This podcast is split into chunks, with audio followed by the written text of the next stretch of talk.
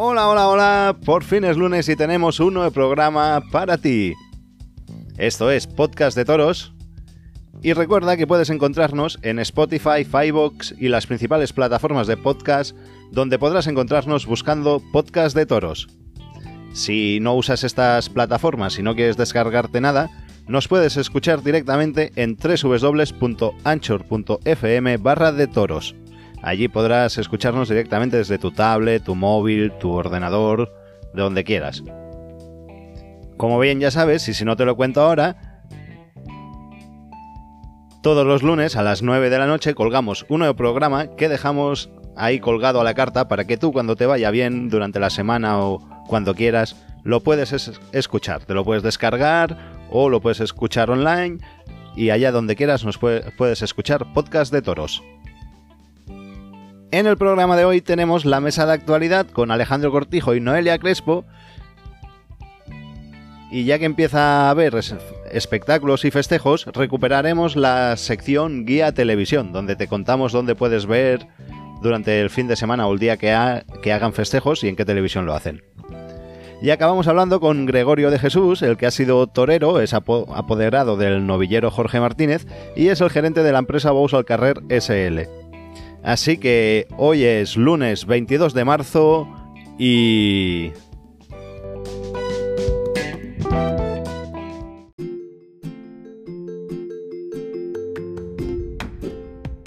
Aquí empieza Podcast de Toros. Y vamos a empezar ya la mesa de actualidad de esta semana con nuestros compañeros que tenemos hoy a Alejandro Cortijo por aquí. Buenas tardes a todos, un programa más. Un programa más, aquí estamos todos. Bueno, todos no. Noelia sí, Noelia, Noelia Crespo. Buenas tardes, ¿qué tal? Buenas tardes.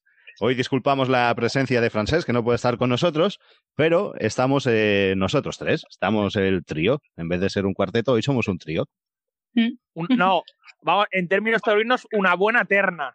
Una, es verdad, que eso de trío suena mal, según como quieras. una terna, una terna. Tenemos, tuvimos festejo en Osa de Montiel el sábado 20 de marzo, con un casi lleno dentro del aforo permitido, con toros de buena vista, bien presentado a cuanto hechuras, pero terriblemente afeitados y sospechosos de pitones. El tercero fue devuelto por estar descoordinado y resaltar el cuarto toro de nombre Filigrana con el número 28, que fue un torazo en cuanto a presentación y fue premiado con vuelta al ruedo. El encierro fue lidiado por los diestros Esaú Fernández, que obtuvo oreja y dos orejas tras aviso, Filiberto, que se llevó ovación y ovación, y Mario Sotos, que cortó una oreja y silencio. El festejo fue televisado por Castilla-La Mancha Media, a quien agradecemos su involucración desde siempre con la tauromaquia y les felicitamos por la gran labor que ejercen en la difusión de la tauromaquia, pero que han recibido muchos palos por Twitter y por los foros, y creo que con razón, por llevar a cabo entrevistas durante la lidia. Y no solo por hacer la entrevista, sino porque de que hacen la entrevista eh, te enfocan a quien están entrevistando y los telespectadores se pierden parte de la lidia. Em, vamos por partes. Empezamos, Alejandro. Bueno, eh, lo que estabas comentando, ¿no? De lo de las, las entrevistas, de la retransmisión y demás, eh, es que hmm. al final es como una, una, falta de respeto hacia el que se está jugando la vida, que en ese caso es el torero o novillero que esté en el ruedo, que por lo menos eh, que lo pueden entrevistar, ¿vale? Pero una vez que salga el toro al ruedo, lo que más importa por encima de la entrevista es lo que pase en el ruedo. Eso, eso, eso por una parte. Y después, lo de que pasó con el sobrero, que directamente lo desembarcaron, o sea, salió al ruedo del cajón. Eh, hay que cuidar ese tipo de detalles, los, los trabajadores de la plaza y demás, sobre todo en este tipo de festejos que se retransmiten por la televisión. Cuando está la televisión de por medio, hay que cuidar muchos más esos detalles porque hay mucha gente detrás de la pantalla en su casa, con sus amigos, con su familia o en la plaza que ve ese tipo de cosas que no incentivan a que la gente siga viendo la corrida, sino todo lo contrario, a que la gente piense, a que malinterpreten y que ese espectáculo eh, no se puede, sobre todo, televisar. Hay que decirle a Castilla-La Mancha que cuide esos detalles, porque al final esos detalles son los que hacen que la gente siga viendo la corrida al día siguiente, en ese momento, o que ponga Castilla-La Mancha el domingo que viene para X festejo. No, pero bueno, esto sí que ha sido una tónica habitual del año pasado, que yo seguí muchas corridas y festejos por Castilla-La Mancha. Es verdad que lo hacían, a lo mejor solo lo hacían durante el tercio de banderillas, creo que recordar. Pero es que es verdad que este fin de semana ha sido en bastantes fases. Sí, eh, pero además de ser una falta de respeto de lo que es la televisión, a mí también me parece que es un poco falta de respeto de los a los que entrevistan, porque normalmente son profesionales, ¿no? Ya sean toreros o cualquier profesional, eh, pues también de ellos a sus compañeros que se están en ese momento jugando la vida en el ruedo, ¿no? Yo creo que no es momento para entrevistas que se pueden hacer al final eh, o antes de una faena, pero respetando al final lo que es la lidia, ¿no? En ese momento. Así es. Y oye, que vaya por delante que la crítica es constructiva, que es para mejorar. Eso por supuesto. Desde aquí, desde aquí estamos eh, eh, enormemente agradecidos a Castilla-La Mancha con la difusión que hacen por la tauromaquia. Pero que si mejoran estas cosas, será mucho mejor. Pero hay que cuidar ese tipo de detalles. Eso es. Exactamente. Y en cuanto a lo que decías del toro que tiraron, el sobrero, que lo tiraron directamente del, del cajón, del camión, eso es porque a lo mejor no tenían más corrales, ¿no? corrales o no tenían previsto devolver los toros o a saber. Hmm, no sé. Bueno, también es verdad que estando la tele y tal, pues hubiesen podido a lo mejor eh, durante la lidia un toro desembarcarlo y enchiquerarlo, pero entonces a lo mejor corren el riesgo de que remate, se rompa un cuerno, se parta un pitón, ya que sé. Nada sé. Hay que, hay que decir que es una plaza de tercera que a lo mejor no tiene los corrales y los medios necesarios. Sí, no, eso también, evidentemente. En cuanto a esto, no tengo mucho más que, decir. Luego, ayer domingo se celebró la, novillada de Daniel Ramos, ganadero de aquí de, Castellón. Actuaron Carlos Aranda, Rocío Romero y Diego García con novillos de Daniel Ramos. Y Carlos Aranda consiguió dos orejas y silencio. Rocío Romero eh, obtuvo dos silencios y Diego García que obtuvo oreja y oreja. De esta sí la vista y sí podemos hablar más, ¿no, Noelia? Sí, bueno, la vimos más o menos. la verdad que bueno, pues en general, pues una novillada que pues bien presentada sobre todo en cuanto a lo que es a hechuras, ¿no? Eh, al final pues es una novillada de plaza de tercera y pues no se podía tampoco pues pedir mucho más, ¿no?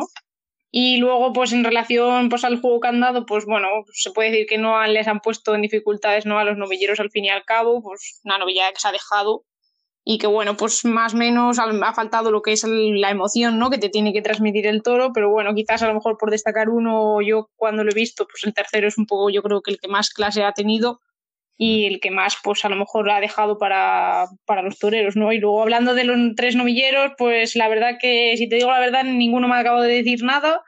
Mm, mm, quizás Carlos Aranda un poco se le ha visto que ha intentado hacer las cosas mejor, con un concepto así un poco más personal y con algún detalle ha tenido. Y luego Rocío Romero la he visto muy, muy perdida. La verdad que pues hacía bastante tiempo que no la veía, pero no me ha dicho nada. Y luego Diego García, pues se le ve muy verde además y que siga sobre todo pues intentando mejorar. Alejandro. Sí, un poco en, en la línea que estaba diciendo Noelia. Si me tuviera que quedar con alguno de los tres novilleros, me quedaría también con, con Carlos Aranda. Se la, ha visto, se la ha visto un poco más de, de personalidad, intentando, queriendo hacer las cosas un poco más eh, diferentes al resto y yo creo que es un novillero que hay que tener eh, un poco más en cuenta porque parece que por lo menos intenta hacer, hacer bien las cosas. Hay que, hay que seguirlo de cerca. En cuanto a Rocío Romero, la he visto, la vi muy, muy verde, muy perdida y sobre todo hay que recordar tanto a, Rocío Romero como a, cualquier eh, matador o, o novillero que los toros o novillos se matan con, con la espada, no se matan con el descabello, que en este caso eh, los dos toros no los ha matado con la espada, sino que los mató con el descabello. Eso no sé hasta qué punto es, si es antirreglamentario, si no es antirreglamentario, pero los toros o novillos hay que matarlos con la espada. Y una vez que entre la espada, si el novillo no cae, pues ya es cuando se usa el descabello. Pero no, lo intentas dos o tres veces, no te entra la espada y ya coges el descabello. No, no. Y eso al final es culpa tanto de la noviera como de los eh, profesionales que ayudan a la novilla en ese caso. O sea, es que eso fue eh, un poco un espectáculo eh, dantesco y, bochornoso por el hecho de que es que si la audiencia no puede rectificar hasta qué punto es antirreglamentario o no, porque yo creo que es antirreglamentario el matar simplemente con el de cabello, no lo sé. No sé, ¿qué, ha pasado, ¿qué pasó realmente? Fue que que no, que entrando a matar, pinchaba, pinchaba, pinchaba y al final pues corría el tiempo y, la espada no, no, le entraba y al final cogió el descabello directamente sin, sin, sin entrar la espada. Vale. Y, y luego respecto a, Diego García eh, se notaba que, que debutaba con, con, picadores y bueno, que siga, que siga entrenando. Y respecto a, los novillos de Daniel Ramos, pues bien presentados por una plaza de, tercera categoría. Se notaba ya que iban camino de, ser toros, porque creo que dentro de 10-15 días ya cumplían los, los cuatro años. Y, ya se le notaba, sobre todo de cuartos traseros, he visto a los novillos muy, muy fuertes. Muy bien. ¿Algo más que añadir? Noelia, ¿quieres añadir algo a lo de, de la espada, del descabello? Sí, la verdad que muy de acuerdo con lo que ha comentado ahí Alejandro, porque yo, aparte de que la he visto muy perdida en ese sentido, necesita carretón para aburrir esta chica, eh, además, pues el hecho de que ni siquiera también pidiera permiso, ¿no? Para coger el descabello, ya de por sí que no debería hacerlo, ¿no? Porque como dice Alejandro, pues primero debería matar con la espada, pero ni siquiera, yo creo que ya por las prisas, abocada a los avisos eh, y todo, pues ya directamente cogía el descabello y tal, y pues creo que esos detalles también hay que saber guardar eh, pues cada momento de la lidia como toca y pues son detalles que también tienen que tener en cuenta los novilleros y más estos que están pues todavía pues muy nuevos y por hacerse. Nada. Pues sí, toda la razón. Seguimos con, con otra noticia, va. Seguimos con, bueno, en Morón de la Frontera han agotado ya las entradas anticipadas para su mano a mano con Daniel Luque y Ginés Marín. Desafío de ganaderías. Eso es, en el desafío de ganaderías, que eso es buena señal, ¿no? Ha levantado interés. Hombre, por lo menos mira, eh, aunque evidentemente no habrá mucho aforo debido a las restricciones, pero eh, lo que dices, por lo menos ha generado un interés y mira, pues se han agotado las entradas en poco tiempo. Eso demuestra al final no el interés de que es fácil hacer las cosas bien, ¿no? Como las hizo aquí Garzone con este cartel pues muy muy variado, ¿no? Y que pues al final el público responde, ¿no? Yo creo que es que es lo que le pedimos los aficionados y pues si te lo dan, pues la gente responde rápido. Pues sí. Y también hemos visto a Roca Rey que ha dado una sorpresa a un aficionado práctico con parálisis. Lo vimos en los informativos de Telemadrid del sábado, que mientras estaba entrenando este aficionado práctico de la mano de, uy, no recuerdo, el, el madrileño. El madrileño. Estaba entrenando con él en la Plaza de Toros de las Ventas, apareció Roca Rey en el ruedo por sorpresa. Y allí ya se llevó la sorpresa y todo lo que vino después.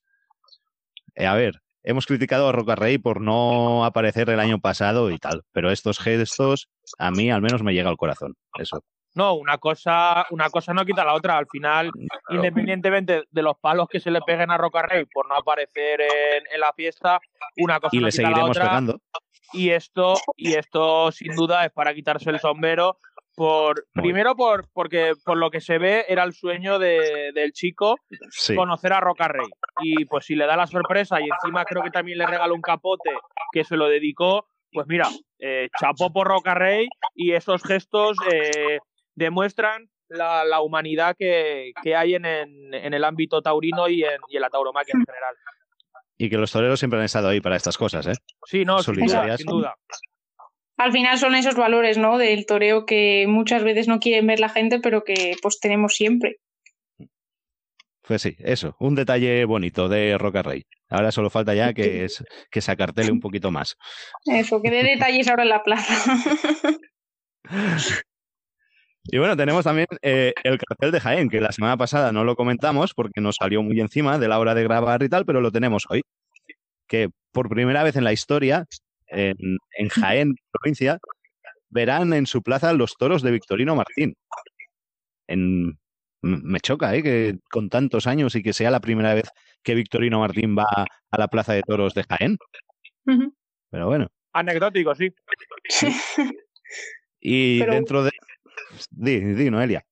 Sí, no, iba a decir eso, que al final, pues bueno, yo creo que también pues el hecho de que lleve la plaza ahora mismo Tauromoción, pues ha facilitado ese acto, ¿no? Que ahora pues vemos que en Tauromoción lleva mucho Victorino a su plaza y pues oye, la verdad que pues se agradece, ¿no? Que por primera vez vaya a haber eh, Victorinos allí. Pues sí.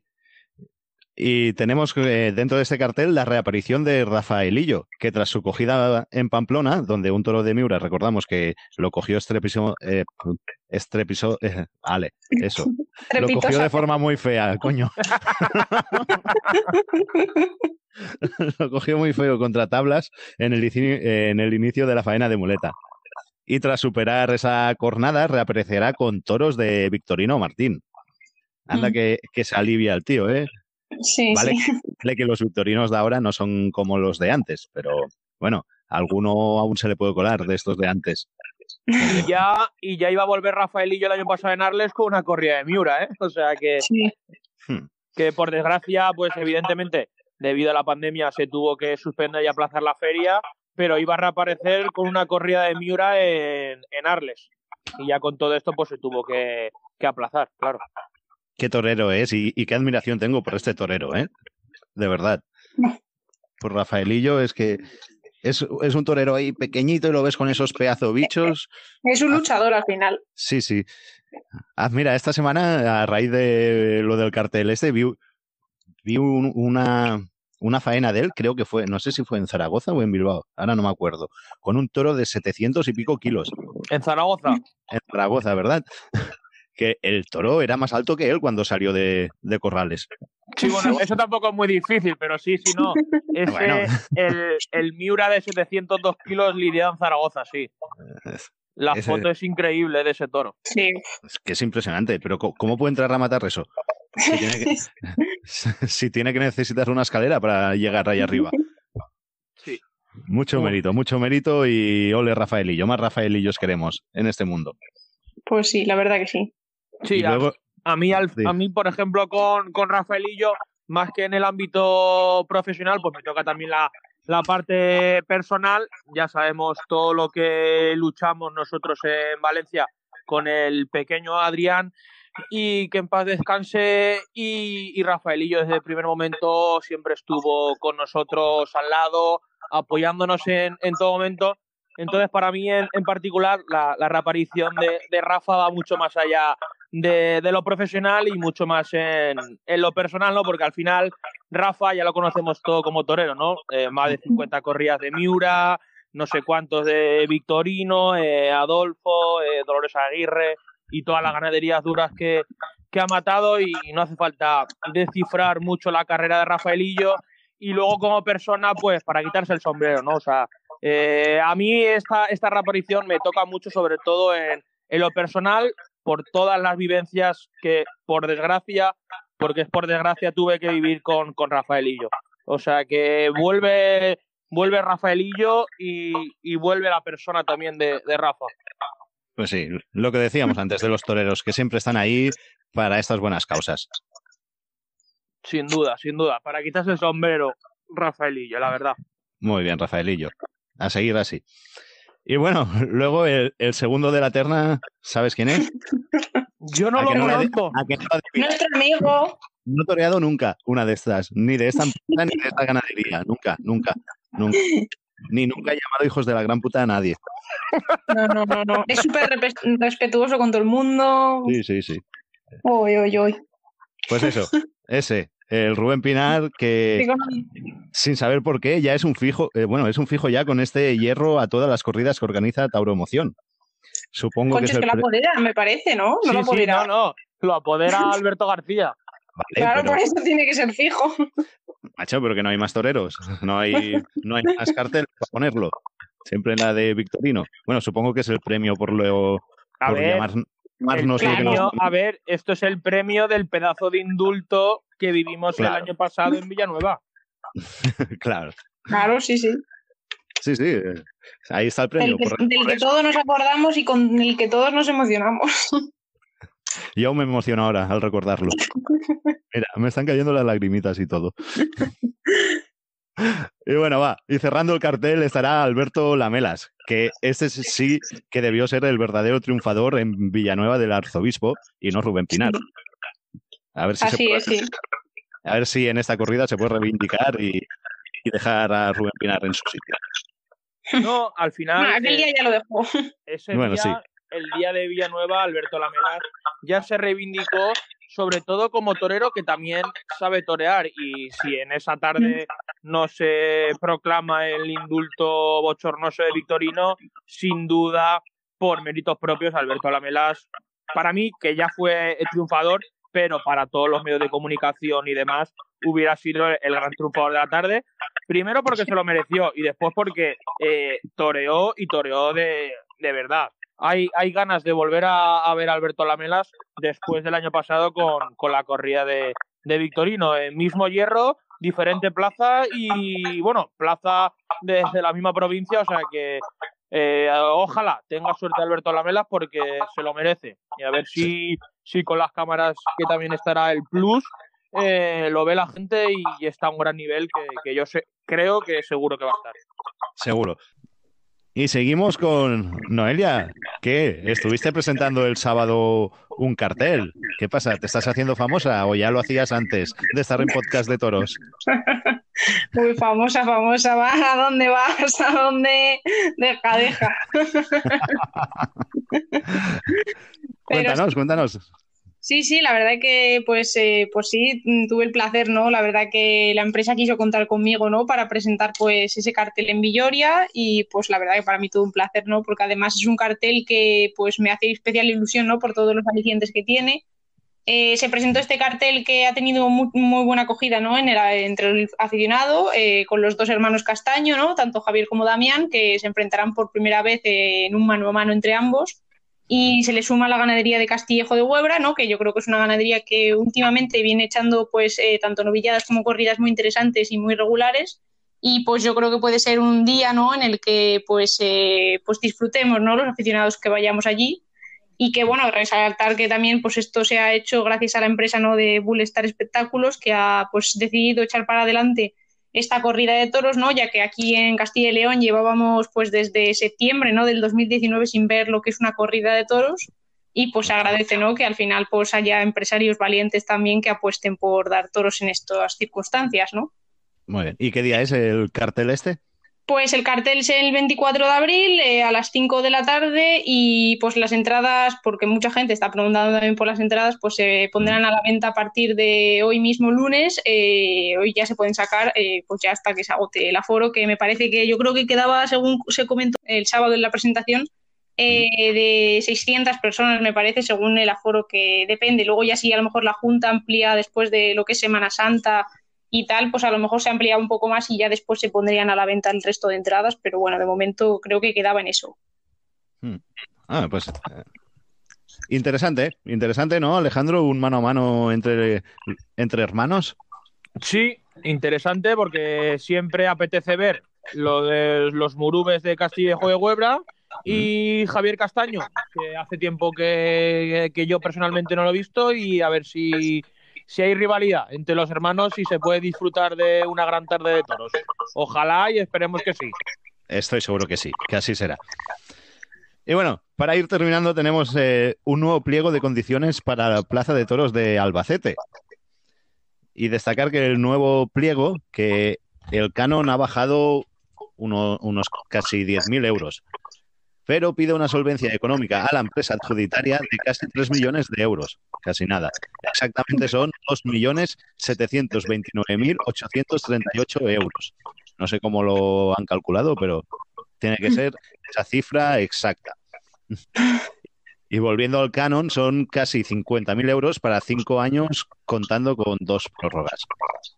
Y este año se tendrían que organizar seis festejos y ya en el 2023 los 10 habituales de esa plaza, entre otras cosas y muchos puntos que se mantienen del anterior pliego que quedó desierto.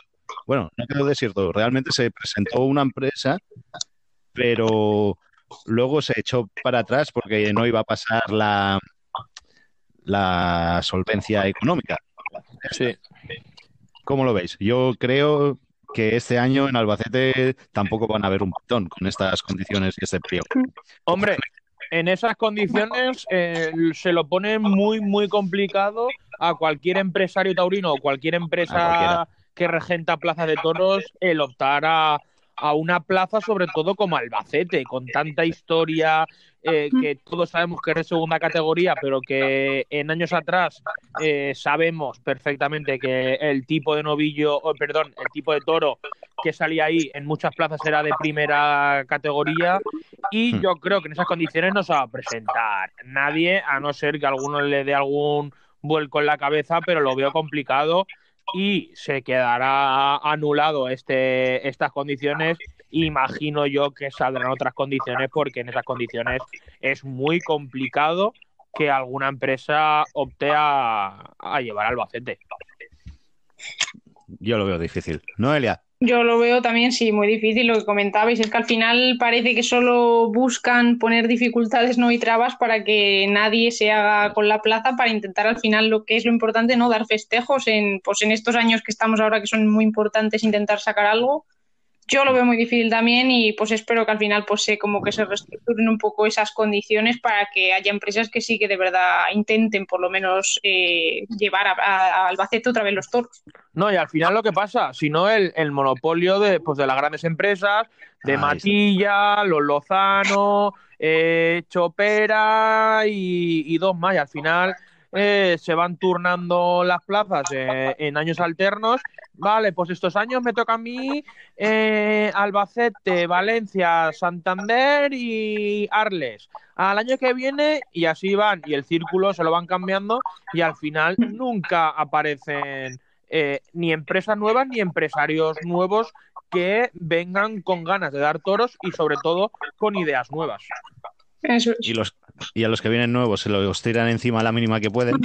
Claro, pues por eso mismo este pliego demuestra que los empresarios con ideas nuevas molestan. Mm, sí.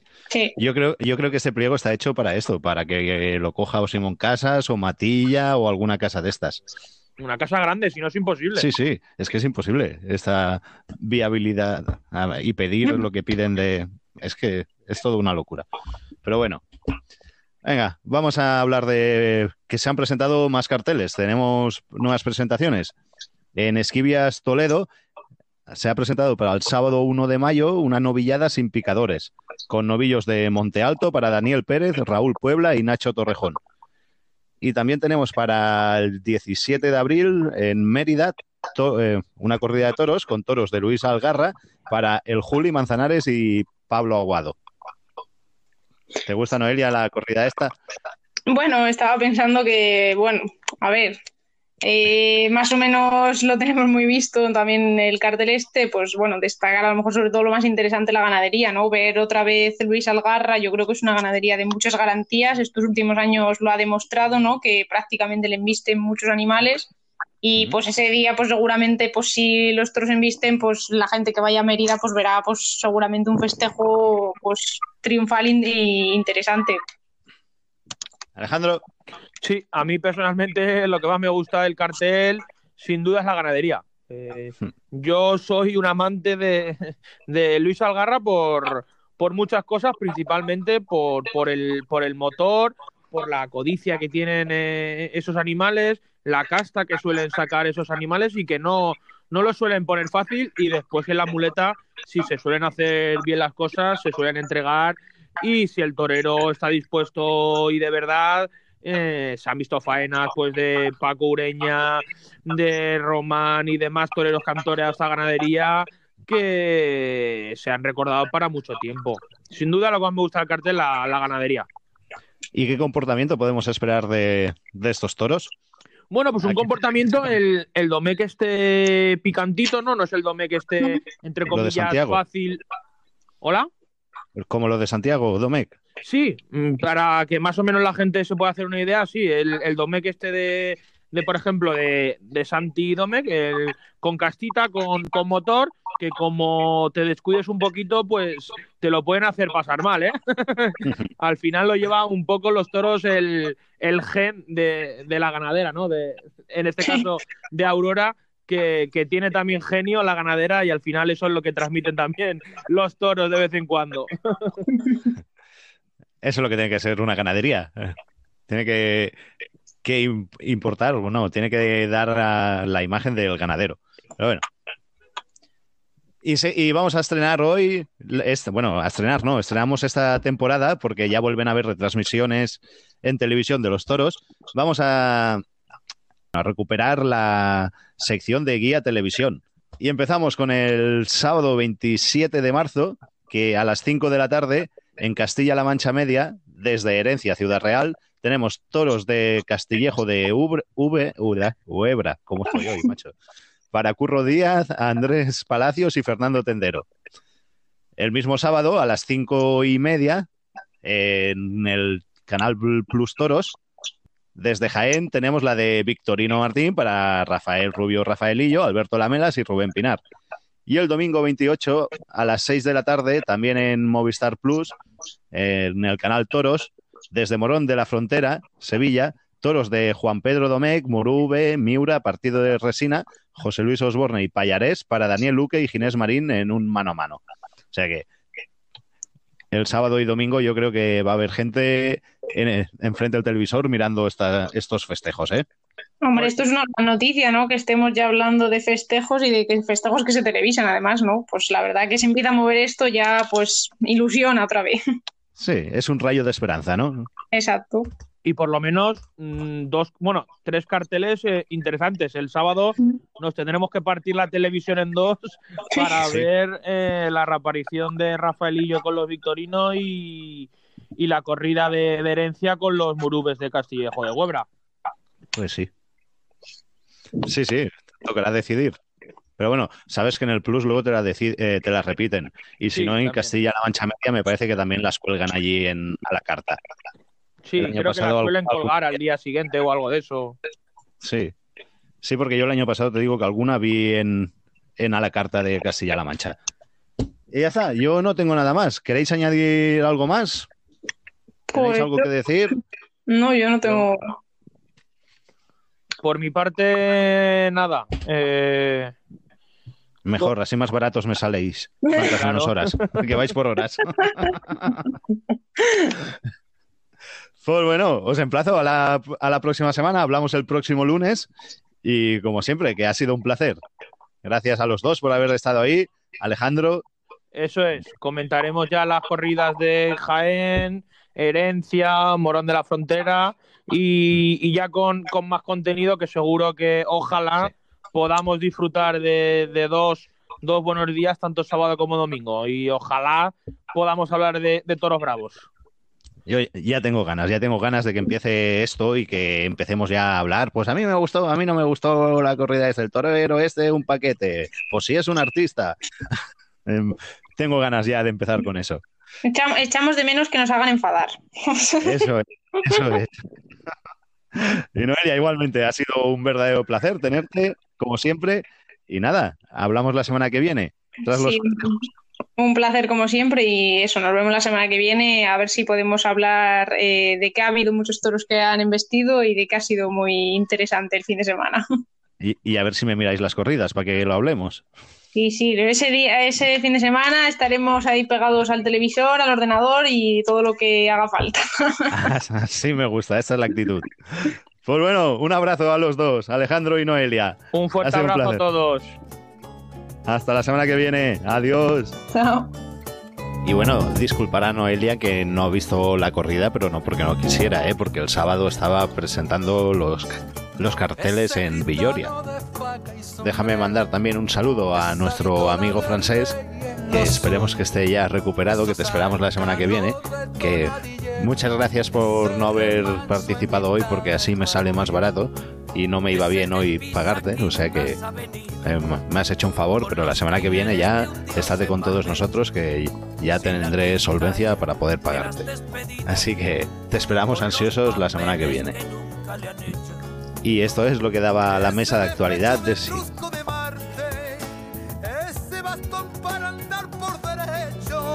y ese pedrusco en el dedo meñique, ese que guarda el secreto del arte en la botica más honda del pecho, ese sabica tocando Oli Enrique.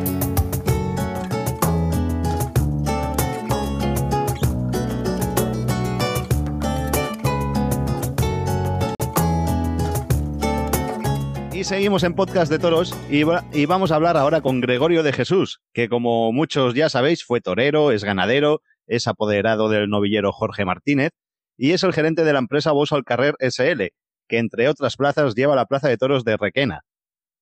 El año pasado también eh, fue el organizador de la única novillada en la comunidad valenciana que fue realizada en Vinarós, el único festejo de Lidia de toda la comunidad valenciana. Así que vamos ya a saludar a don Gregorio de Jesús. Hola Gregorio, ¿qué tal? Hola, ¿qué tal? Encantado de de nuevo estar con vosotros y con todos los aficionados al mundo taurino. El placer es nuestro de tenerte aquí con nosotros, como siempre. Primero que nada, déjame que te pregunte cómo va la, recuperación del percance que, que tuviste en tu finca. Un día de saneamiento en octubre, noviembre fue, ¿no?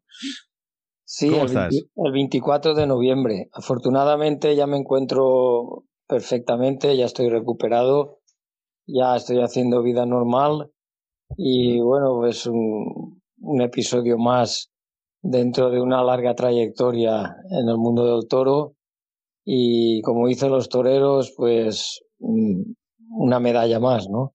Una medalla ya son, más. Ya son seis las, las con las que llevo, esta ya no me la esperaba pero, mm. pero bueno, la, gracias a Dios eh, todo ha ido bien y la pierna responde a la perfección y afortunadamente pues puedo contarlo. Pues sí. ¿Cómo fue, eh, ¿Cómo fue la cosa? Bueno, pues no, es que estábamos, como tú bien has dicho, saneando los toros ¿Mm? y hay, hay toros bueno, que, que presentan ciertas dificultades a la hora de meterse en la manga para sacarle sangre y, y, y, bueno, uno de estos toros pues eh, estaba dando muchos problemas y, y, me tocó pues de alguna forma entrar con el tractor y, y achucharlo un poco con el tractor para que cogiera puertas y, y, al final el toro pues se metió, pero se quedó otro toro solo que iba de acompañante con él y empezó a remeter contra el tractor y bueno, bajé rápidamente para abrirle la puerta para evitar que, que destrozara el, vehículo y con la mala fortuna de que no, no, no, no llegué a la puerta para abrirle, ¿no? Que ya bajando del tractor ya, ya me cogió, me metió el pitón por la pantorrilla, me llevó colgado unos metros hasta que eh, la, la carne se rompió y pudo sacar el pitón y afortunadamente estaba allí el matador Jesús Chover que pudo citar al toro, abrió la puerta y el toro pues, afortunadamente vio la puerta, se fue mm, y, y, no, y no arremetió de nuevo contra mí, ¿no? Y, y eso fue lo que eh, me salvó, ¿no? Que al final solo fue una cornada limpia en la pantorrilla y, y no llegó a, a mayores estarás agradecido de, de por vida a Jesús Chover.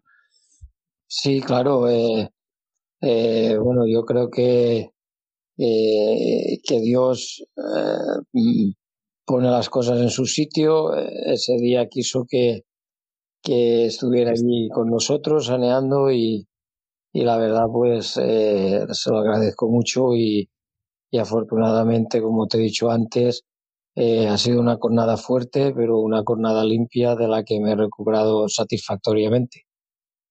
Pues eso es lo importante, que ya estés bien, que se haya quedado en un susto gordo y ya está. Vamos a hablar va, de, de, toros, que es lo que nos gusta. Vamos a empezar hablando de Jorge Martínez, que es el novillero al que apodera Gregorio de Jesús y que este año ha entrado en el CART, en el Centro de Alto Rendimiento para Toreros en México. Bueno, eh, primero, ¿qué nos puedes contar de Jorge Martínez? ¿Qué concepto tiene? Bueno, pues Jorge Martínez es un novillero que tiene ahora 20 años. Eh, él es natural de, de, la población murciana de Totana y aunque se ha criado taurinamente en la escuela taurina de Almería con la mano de, del maestro Ruiz Manuel. Eh, es un torero que tiene una proyección enorme, De hecho, en el 2019 fue triunfador de varios certámenes de novilleros sin caballos. Uno de ellos, yo creo que el más importante, fue el triunfo que consiguió en, en el certamen de escuelas taurinas eh, eh, que se televisan por Canal Sur. Y entonces eh, es un torero que la verdad tiene unas, unas maneras muy buenas, un torero clásico, un torero que mm, es, es nuevo, está empezando aún, pero que eh, tiene un cartel mm, muy bueno, ¿no? En, entre los aficionados. Eh, de la mano, como te he dicho yo antes, del maestro Ruth Manuel, pues me llegó la oportunidad de poder apoderarlo, no lo dudé ni un momento. Teníamos una temporada 2020 muy, muy bonita, muy apasionante, porque era uno de los novilleros incluidos en, el certamen que iba a celebrar la Fundación de Toro de Lidia, eh, con 17 novilladas televisadas. Y, bueno, pues eh, teníamos un proyecto ilusionante que se partió en el momento que apareció el, el, virus, ¿no? La, pandemia. La dichosa pandemia. Y a partir de ahí, pues eh, mm, lo único que pudimos hacer es preparar al torero, eh, lo preparamos mucho en el campo, hicimos alrededor de 25 tentaderos, intentamos que el chaval esté siempre ilusionado, que tenga ganas de competir, que tenga ganas de luchar. Y a finales de temporada pues eh, surgió la oportunidad de, de, poder estar, como tú bien, bien, has dicho, en el, en el CART, en el Centro de Alto Rendimiento Taurino de Guadalajara, en México, y, bueno, se, se, mandó la solicitud que fue inmediatamente aceptada.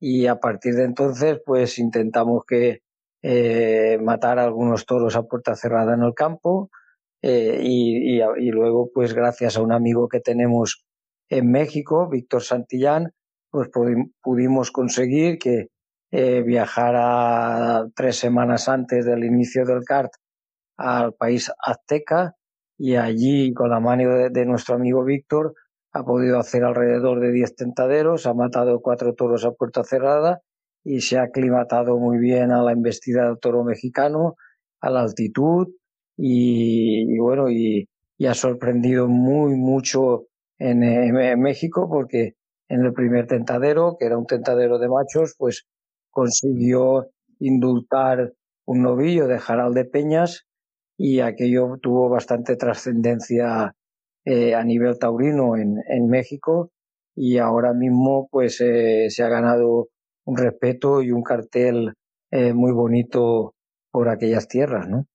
Esperemos que con la mano del maestro Juan José Padilla y todos sus colaboradores y, y por los patrocinadores del, del certamen, Casa de Toreros, Porque Padilla, ¿qué está? ¿De, de profesor o de qué está allí?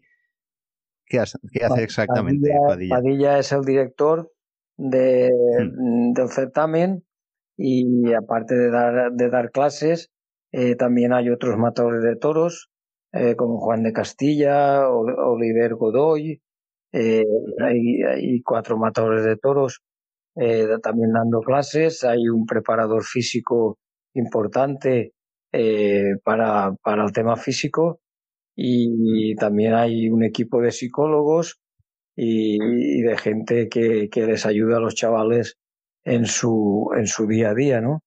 Eh, Vamos, que van a estar bien cuidados allí. Sí, yo, yo pues lo que puedo estar siguiendo por las redes sociales veo que eh, se están eh, ayudando mucho a, a, los 60 muchachos de todo el mundo que están participando en el certamen y esperemos que Jorge vaya pasando fases y vaya quedándose para, para llegar a ser finalista y, y, bueno, y a ver si hay suerte y gana el concurso y esto pues nos puede abrir muchas puertas no solo en el país mm, mexicano, sino también aquí en, en, en España. Porque, ¿en qué consiste exactamente esto del CART? ¿Cómo funciona?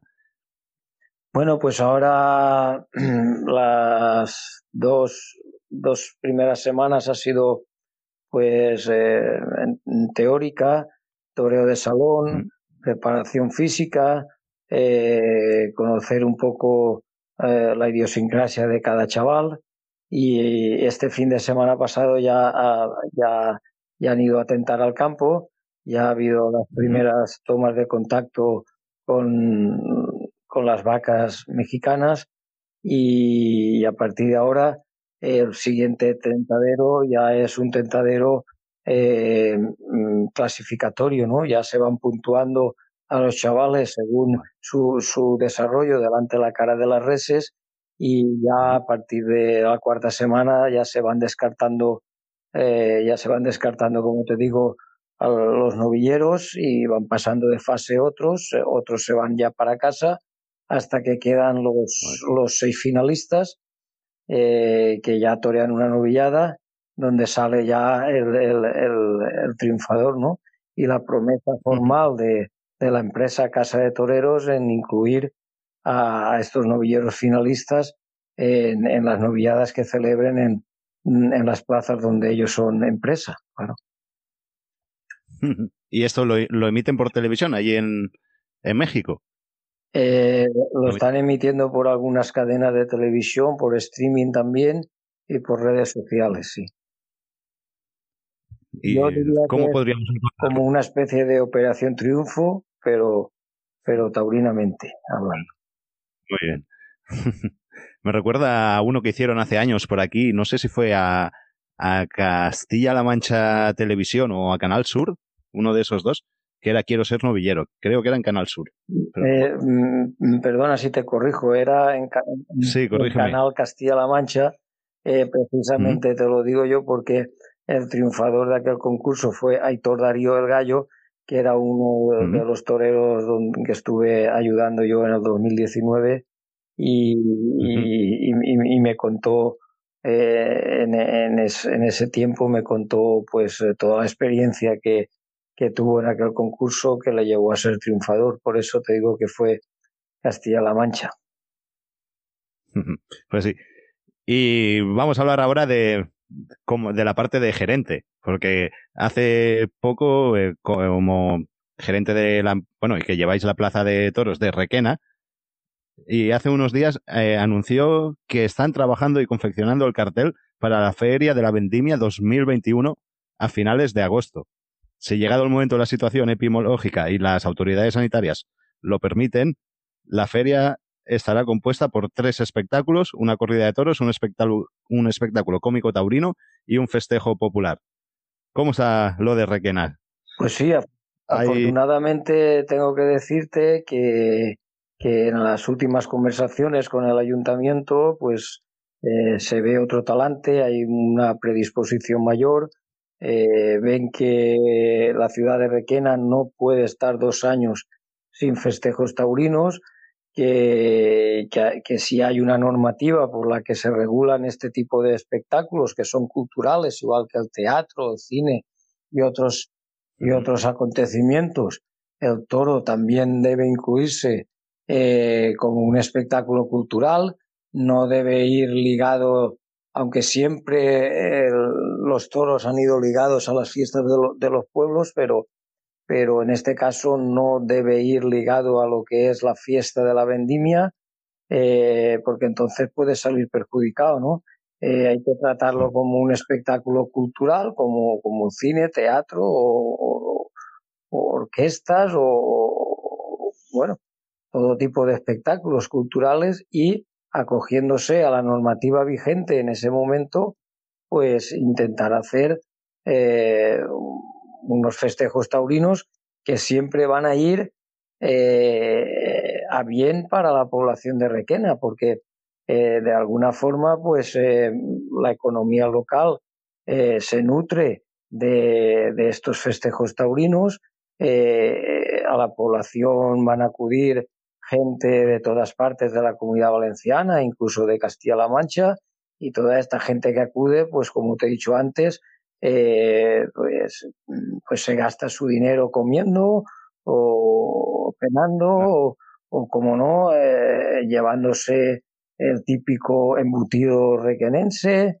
o, bueno, reactivando la economía local. Y esto pues lo, lo, están entendiendo ya desde el ayuntamiento que sí o sí eh, es beneficioso, beneficioso perdón, para, para el pueblo de Requena, ¿no? Para, para todos los comercios y para los restaurantes, para los bares y, para todo el mundo, ¿no? Y, y, como te he dicho antes, acogiéndose a la normativa que en ese momento esté, esté vigente y con las máximas medidas de seguridad, creo que es importante que se realicen los festejos taurinos por bien de la tauromaquia y por bien también de la economía local de, de la ciudad, ¿no? Y a partir de ahí el ayuntamiento, pues ya eh, mostrando su predisposición a que los festejos se realicen, el ok para, para poder trabajar con suficiente tiempo de antelación eh, y poder ofrecer una corrida de todos o un espectáculo popular o, lo que esté programado del máximo nivel y de la máxima calidad. Y aparte pues que una persona pueda prepararse también perfectamente para que salga todo a la perfección en el tema y en cualquier en cualquier tema no las cosas yo creo que si se hacen con tiempo se hacen mucho mejor benefician al aficionado y benefician al pueblo y luego si desafortunadamente no se pudiera celebrar porque la maldita pandemia no, lo permite, pues, pues no se podría hacer, eso está, está, está claro, pero de momento hay que pensar en que, en que, en que se va a poder hacer y, y hay que darle tiempo suficiente a la empresa para que, que pueda trabajar, ¿no? ¿Y de cartel hay algo pensado o hay algo que, que nos puedas contar, que me puedas contar a mí. Tú tranquilo que no nos escucha nadie, que me puedas decirlo a mí. No, no, no, el cartel lo único que te puedo decir que en mi mente está que sea una corrida eminentemente turista, ¿no? De, de una ganadería de alto nivel, una ganadería que, que tiene mucha historia en la comunidad valenciana, que, que es una ganadería legendaria, que hace mucho tiempo que no se ve aquí en la comunidad valenciana y que, y que yo creo que, es de Pero los que están eh, aficionados al toro de la calle eh, se van a sentir mm, muy orgullosos de, ver lidiar eh, estos toros, ¿no? ¿Pero es una ganadería de la comunidad valenciana o es...? No, no, no, no, de la comunidad valenciana no porque no hay ganaderías ah, que lidien corridas de toros en la comunidad valenciana, a excepción de, Daniel Ramos o Pedro Giovanni. Es mm. una ganadería de, de máximo nivel. Y tenemos, tenemos también una aventura de, de Alcalá, de Chiver. Correcto, sí, de, de Cucala, muy bien. Pero que te digo yo que es de una ganadería de un hierro muy, muy legendario. Muy legendario de los que tiene mucho predicamento aquí en la comunidad valenciana para la gente, como te he dicho, de, de Bousal Carrer que de seguro que cuando vean la corrida anunciada, pues se van a sentir muy orgullosos de poder ver otra vez estos toros en, la comunidad valenciana. Mira, ya estoy impaciente, ya tengo ganas de saber eh, el cartel. Y hablabas y decías que el ayuntamiento está por la labor, que entiende lo que es, entiende la riqueza que puede dar esos días de toros a la ciudad, a la localidad. Sin embargo, aquí en Vinaros en, la semana pasada, la Asociación Cultural, la, perdona, Asociación Cultural Taurina Vinaros Terra de Bous, em, presentó un, una, bueno, una nota de prensa, una circular por las redes sociales de que había una empresa interesada en, en la Plaza de Toros de Vinaros para dar la feria de San Juan y San Pedro y que el ayuntamiento no la había contestado pero sin embargo sí que había contestado y habían dado permiso o algo a un circo para noviembre. Mm, por casualidad, no sabrás algo, no, seré, no será la empresa Vos al Carrer.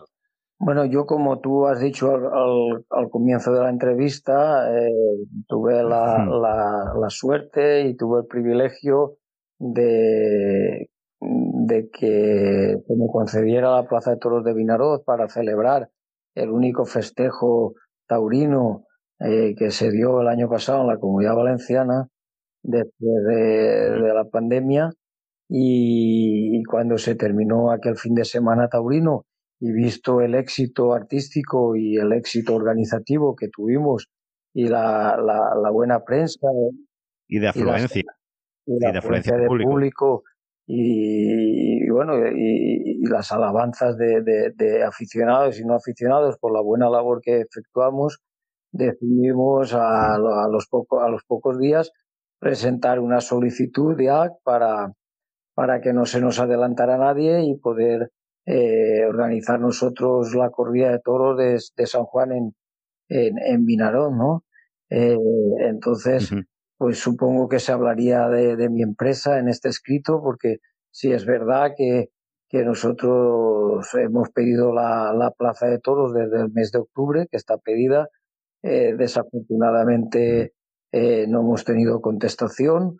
Eh, a partir del escrito este que estás comentando, sí hubo una, una, una contestación, pero una contestación muy abstracta por parte del ayuntamiento y, esperemos que, que, que, el ayuntamiento se manifieste por bien de, de, los aficionados, por bien de la economía local de Vinaroz y por bien de las fiestas de Vinaroz eh, que se manifieste de una forma o de otra, o, bien concediéndonos la organización de los festejos a mi empresa, o si, o si cree inconveniente eh, dárselo a otra empresa, o, que se manifieste en sentido contrario. Pero lo que sí que es necesario es que ya eh, las fechas que estamos, que estamos ya terminando marzo, que apenas quedan dos meses y medio, es una cosa ya eh, lógica y es una cosa ya que, que es necesaria para, para si están dispuestos a que la corrida de toros se celebre con las medidas sanitarias oportunas que rijan en, este, en ese momento eh, en, en, en, la comunidad valenciana, que, que, dejen, que, que, dejen trabajar ya a la empresa para, para confeccionar un cartel bonito que en definitiva va a ir en beneficio de la ciudad de Vinaroz, porque en cuanto más calidad le, le eches, más gente, mm, más gente mm, puede ir dentro del aforo permitido. Y, cuanto más ¿eh? y cuanto más tiempo tengáis para trabajar, más, más os podéis involucrar y mejor puede Así ser. Es. Entonces, no, no entiendo muy bien eh, la postura, porque si hay voluntad de que se dé, pues ya es el momento idóneo para, para pronunciarse y, si, y si no hay voluntad por el parte del ayuntamiento de, de ceder la plaza de toros para, para, para las fiestas de San Juan, pues, pues que también lo digan eh, y, y, y, lo sabe lo sabéis. Empresa, y, lo sabe los aficionados y, y, lo sabe todo el mundo, pero no podemos estar en este en esta, en esta espera eh, tan desesperante, ¿no? Que, que, a veces nos toca pues vivir. Y además eh, en Vinaros este año ya no podemos pasar sin una corrida de toros en San Juan. Ya llevamos dos años que no hemos visto. Una porque pasó no sé qué con la empresa creo que, tenía, que lo tenía que organizar y el año pasado por la pandemia. O sea que un tercer año ya sería caótico. Pues yo creo que igual que te he dicho antes lo de Requena, eh, sirve igual para Vinaroz. Eh, no puede estar tres años sin su corrida de toros porque van perjuicio principalmente de, de la ciudad de Vinaroz, ¿no?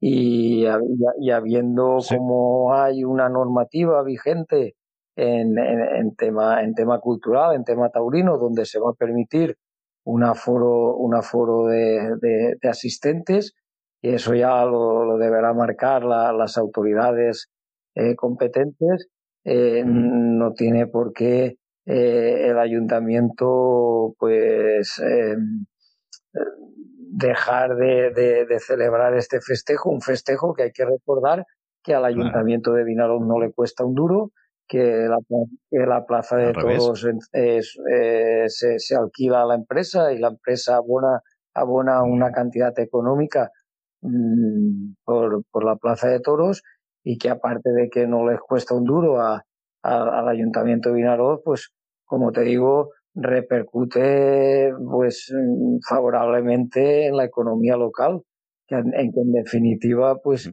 los políticos cuando se presentan a, la alcaldía se presentan pues para, para intentar hacerles la vida más agradable y, y mejor a, a, los ciudadanos ¿no? de, de, su localidad.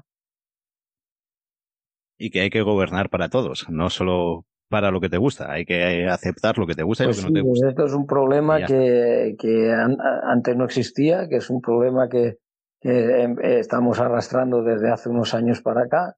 Y, parece ser que, que eh, se está instalando el pensamiento único que, que cuando llega al poder eh, cualquiera que sea contrario a, cualquier a cualquier evento cultural pues eh, solo, solo, apoya a, lo que le gusta a él y lo que no le gusta a él pues pues no lo apoya no olvidándose de que de que vive en una sociedad plural y que y que como tú has dicho tiene que gobernar para todo el mundo claro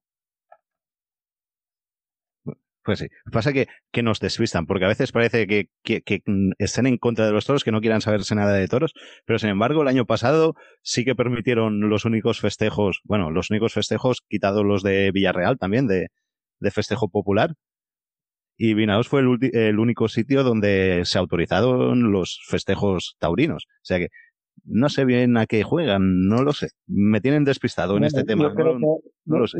No sé. Yo creo que también nos benefició el hecho de que se celebrara el primer festejo de, de carácter popular también en, en Minaroz, ¿no? en agosto. y ya que el festejo yo creo que nos benefició a la hora de, de, plantear el poder hacer un festejo mayor, ¿no? Un festejo, festejo taurino, porque, porque claro, eh, eh, tampoco, tampoco tendría sentido de que, de que a unos sí y a otros no, ¿no?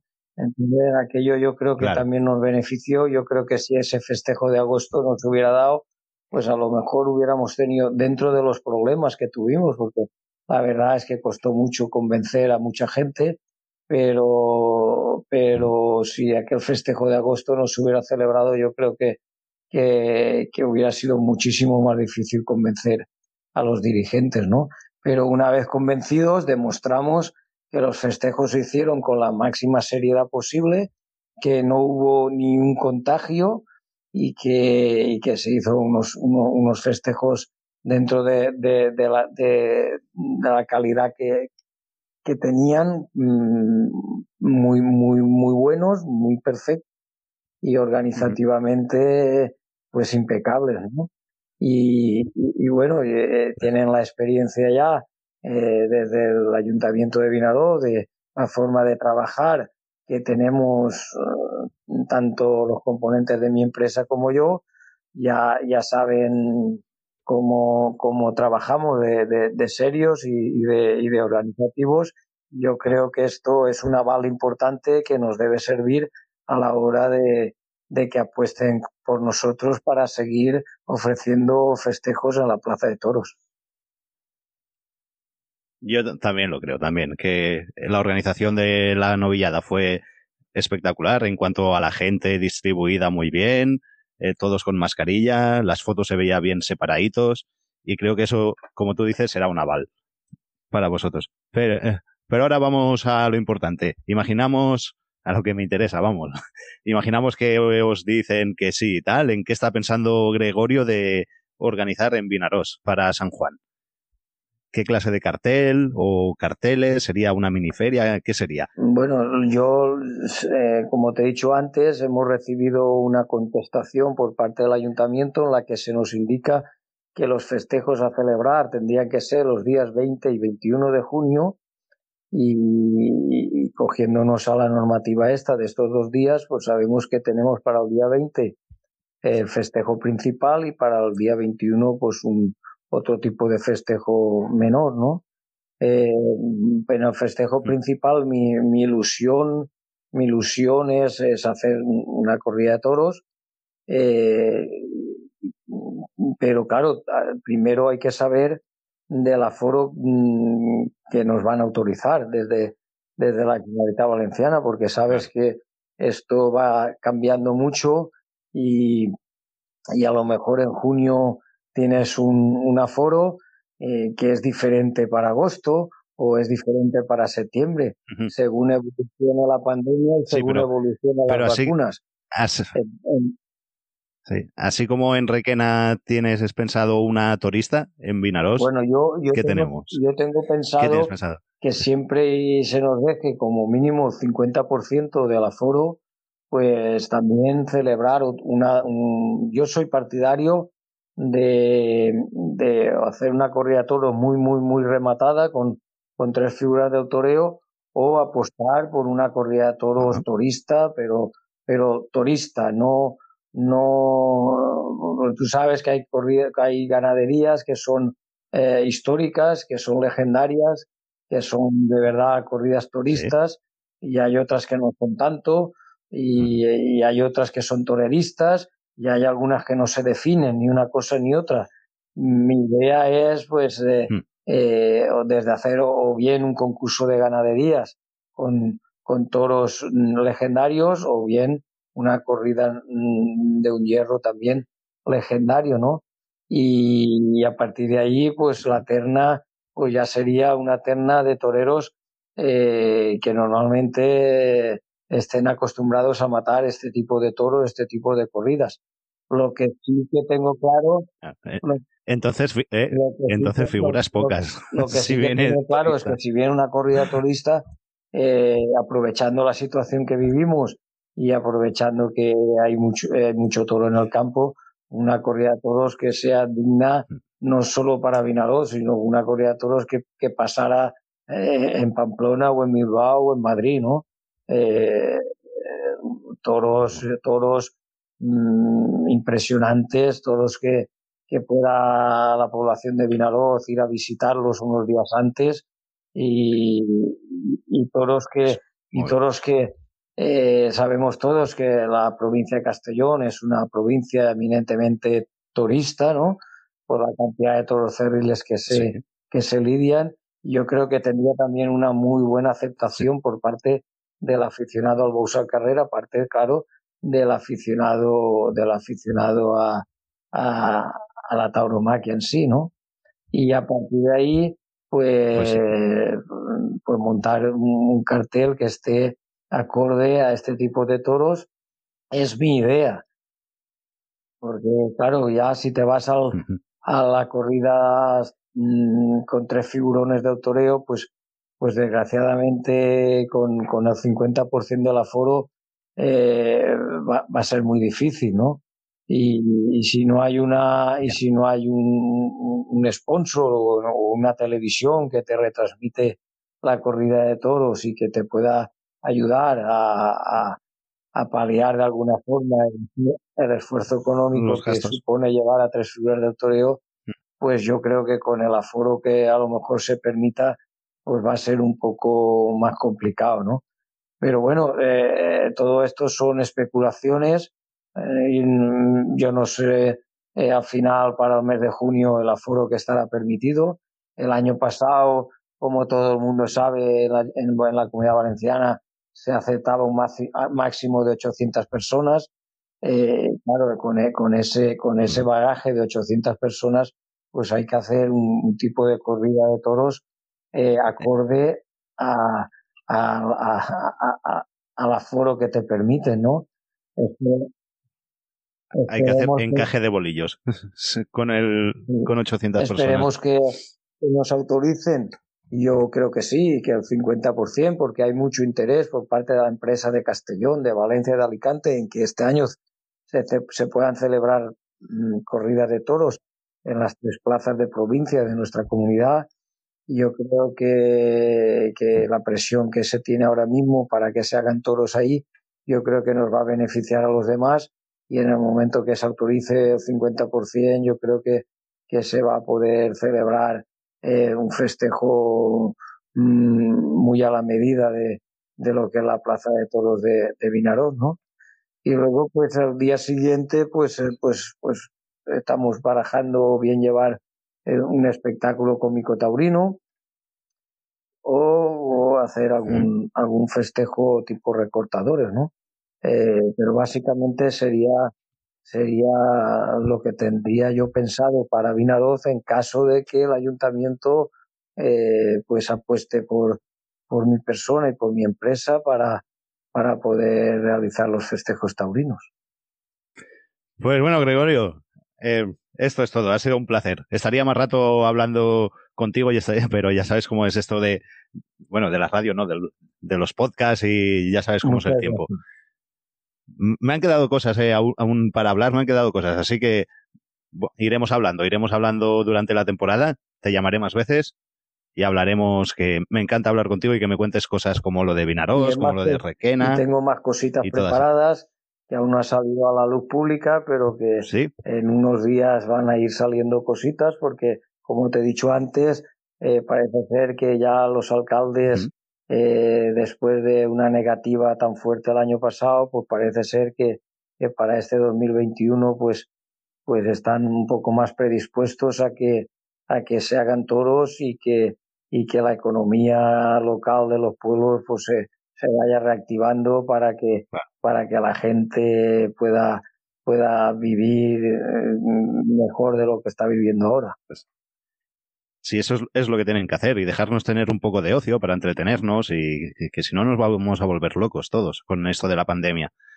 Y el año pasado es normal que era el primer año, les pilló así en frío y tal, y no sabían qué medidas tomar ni cómo reaccionaba este virus, pero ahora que ya llevamos un año, pues con las medidas de la distancia, la mascarilla, pues se pueden hacer cosas. Tenemos, de momento, mientras no se vacune todo el mundo, pues tenemos que aprender a vivir con esta, con estas circunstancias, pero realizarse Hombre, y demostrado cosas se pueden realizar. Y demostrado está en que se hizo a la perfección, que se hizo las cosas mm, muy bien, ¿no? Estábamos en el ojo del huracán de todos los partidos eh, contrarios a la tauromaquia y a, la cultura española, pero eh, conseguimos eh, trasladar a, la, a todo el mundo, a, la opinión pública, a los aficionados y a los no aficionados, que se hicieron los festejos taurinos con máximo rigor y con la máxima seriedad y de ahí los resultados, ¿no? No, no hay ningún motivo ahora mismo que justifique el no para, para realizar festejos taurinos. Así es. Pues bueno, Gregorio, ha sido un placer como siempre y gracias por haber atendido a Podcast de Toros tan amablemente como siempre. El placer y hablamos pronto. Os doy las gracias por, por haberme llamado y la verdad que me encuentro muy a gusto hablando con vosotros y pudiendo pues de alguna forma eh, expresar mi, mi, mis sentimientos, mis opiniones a, a los, a los aficionados y amantes de la tauromaquia y que bueno que sepan que aquí hay una empresa, Bousal Carrer SL eh, y Gregorio de Jesús que va a seguir luchando por reactivar la, tauromaquia en, en, la comunidad valenciana. Pues el, el placer es mutuo. Muchas gracias. Un abrazo, Gregorio.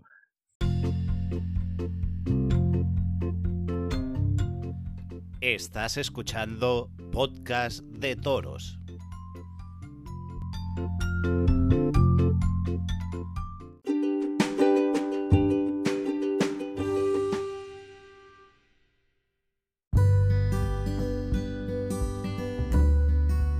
Y esto es lo que ha sido Podcast de Toros por hoy. Gracias por haber estado ahí, gracias por elegirnos, gracias por escucharnos.